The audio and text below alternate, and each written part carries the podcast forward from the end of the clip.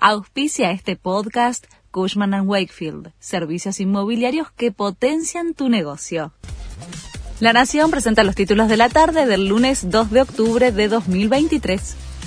Insaurralde suma más denuncias y se complica su situación. Son ocho las presentaciones contra el ex jefe de gabinete de Axel Kisilov, su ex mujer Jessica Sirio y la modelo Sofía Clerici. Las denuncias son por enriquecimiento ilícito, evasión, lavado de dinero y encubrimiento. Resta definir si la competencia corresponde a la justicia de Lomas de Zamora o de La Plata. Massa le pidió la renuncia a la gerenta del Banco Nación que contrató a Piti, la numeróloga.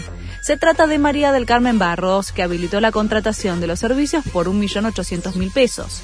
El ministro de Economía le pidió que diera un paso al costado tras la polémica.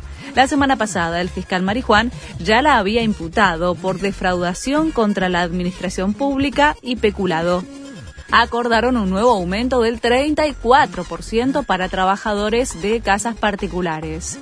La suba se va a dividir en 12% en octubre, 12% en noviembre y 10% en diciembre. Eso arroja un acumulado del 154% para todo el 2023. Los delincuentes fue elegida para representar a la Argentina en los Oscar. La película de Rodrigo Moreno ganó la votación de la Academia de las Artes y Ciencias Cinematográficas de la Argentina. Va a buscar quedar entre las cinco que van a competir por el premio a Mejor Película Internacional en la 96 edición de los Oscar, que se va a realizar en marzo de 2024.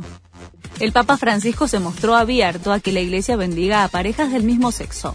El Vaticano hizo públicas las respuestas del pontífice a cuestiones relacionadas sobre la aceptación de las uniones homosexuales y sugirió por primera vez que las uniones del mismo sexo podrían ser bendecidas por sacerdotes católicos caso por caso. Este fue el resumen de Noticias de la Nación.